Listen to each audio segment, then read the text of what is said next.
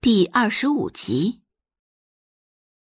转身之后，在赵灵玉看不到的角度，宋宝仪的嘴角勾起了一抹微不可见的弧度。他不过略施小计而已，赵灵玉就已经对宋画恨之入骨了。刘老板的事情是他太草率了，以后不会了。这个世界上最厉害的手段就是杀人于无形。今天晚上。他不但给了宋画一个下马威，还在赵灵玉面前给宋画拉足了仇恨，这简直是一举两得呀！其实宋宝仪也是在为十几天后的宋画和玉婷芝的订婚做铺垫。只有宋画的名声越差，他和玉婷芝的婚礼才会越名正言顺。一个声名狼藉的乡下村姑。跟一个什么都不会的废物，那简直是绝配。思及此，宋宝仪唇角的弧度愈加明显。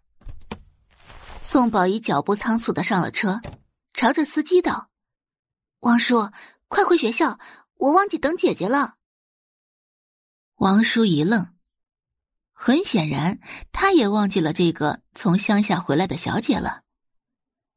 宋家上上下下。谁都没有把宋画放进眼里过。王叔立即发动车子离开。十几分钟后，车子停在学校门口。距离放学时间已经有一个小时了。学校门前有些冷清，只有三三两两的几个学生。宋宝一下车。王叔啊，你在这等我，我去找一下姐姐。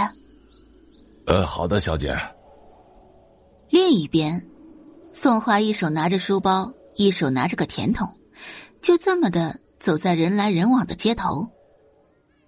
他身穿干净的校服，整个人散发着一股纯粹的美。偶尔低头吃一口手中的甜筒，青春间彰显着无法复制的灵动与朝气，回头率极高。他就是有让人多看一眼的资本。三哥，快看，美女！坐在车里的王登峰突然出声，惊艳的看向窗外。玉婷之微微转眸，漆黑的眸子里看不出个什么神色，挺深沉的。王登峰回头看向玉婷之，我怎么感觉这个美女我好像在哪里见过？三哥，你有这个感觉没？没有。玉婷之不着痕迹的收回视线。你说我去追怎么样？王登峰有些蠢蠢欲动。我对他一见如故，说明我们俩有缘分。王登峰今年二十有余，还没有谈过恋爱。玉婷芝拿出打火机，点了一支烟，轻轻吐出一口烟雾，语调低沉的开口：“你知道普通人的智商是多少吗？”王登峰懵了一下，很显然是没有想到玉婷芝会问这种不着边际的话。多少？玉婷之轻弹指尖的烟灰。普通人的平均智商在一百一左右，狗的平均智商在五十左右。王登峰问道：“这跟我追那个美女有什么关系吗？”玉婷之缓缓道：“根据面相推断，那个女孩子的智商最起码高达二百以上。所以呢？”王登峰问道：“玉婷之不急不缓，所以他看你跟看狗差不多。”王登峰感觉有被侮辱到。须臾，王登峰有些不甘心的说道：“三哥，你不就看了几本书吗？还真学会面相了。”这也是玉婷之不学无术的一种。别人都看哲学书、财经书、各类史书。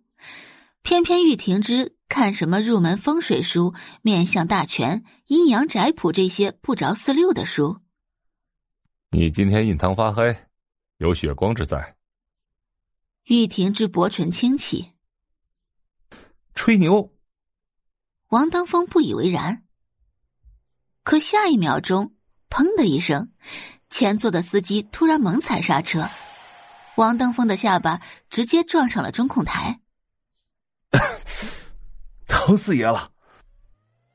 王登峰伸手抹了一下嘴角，司机立刻回头道歉：“呃，王少、玉少，真是对不起，刚刚突然有人横穿马路。”玉挺之开口：“没事儿，你继续开车。”感谢您的收听，去运用商店下载 Patreon 运用城市，在首页搜索海量有声书，或点击下方链接听更多小说等内容。